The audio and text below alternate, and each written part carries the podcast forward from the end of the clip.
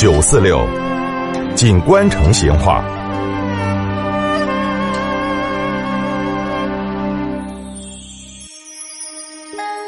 听众朋友，今天我们来摆一下云门口的龙门阵。相传云门口这个地名是起源于三国时期，它跟蜀汉著名的丞相诸葛亮有密切的联系。东汉末年，天下大乱，诸葛亮当时他就看清了天下的形势，他在隆中对一文后头，就清楚的说明了对三分形势的认识，让刘辟是茅塞顿开。后头刘辟在白帝城病逝以后，诸葛亮就秉承他的遗志，决心要北伐中原，匡扶汉室。这个北伐以前，诸葛亮做了一系列的准备工作。他先是派人出使东吴，劝说曾权给魏国那个断交，接到又亲自率领南征，巩固政权的后方。一切准备就绪过后。他就向后主刘禅递交出师表，后头是这样子说的：“今南方已定，甲兵已决，当将率三军北定中原。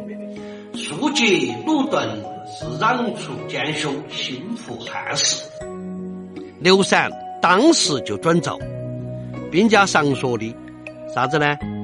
兵马未动是粮草先行，北伐是一场持久的战役。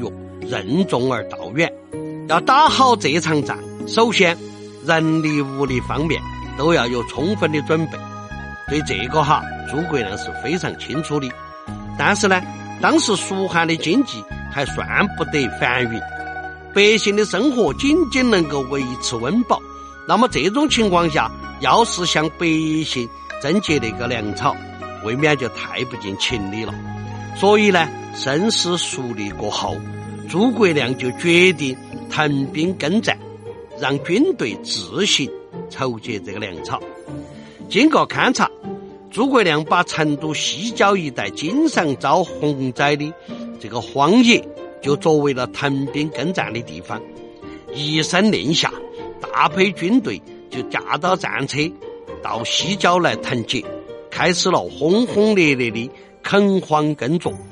在这个屯兵耕战的过程后头，诸葛亮认真考察了洪水泛滥的情况过后，在郫县西向北的这一段就修筑了九里长堤，用来防洪，从而确保了藤田的年年丰收。九里长堤的修筑是诸葛亮在成都兴修水利的一大功绩，为后世兴修水利做了典范。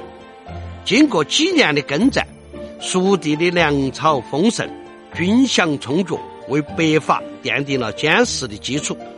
由于诸葛亮经常亲临视察，他就在今天的云门口的附近，就设立了军中大帐，坐镇指挥军事些工作。这个云帐的外头停得有大批军事乘坐的战车。这个军中大帐就如此壮观整雄，远远的看过去就像是军营的大门。以前将军营的门或者官署的外门都被喊成叫辕门或者叫云门，所以后头这儿就有了云门口之称。后头呢，为了纪念诸葛亮，这个地名也就流传下来，沿用到现在了。好。云门口的龙门阵，今天就摆到这儿，再会。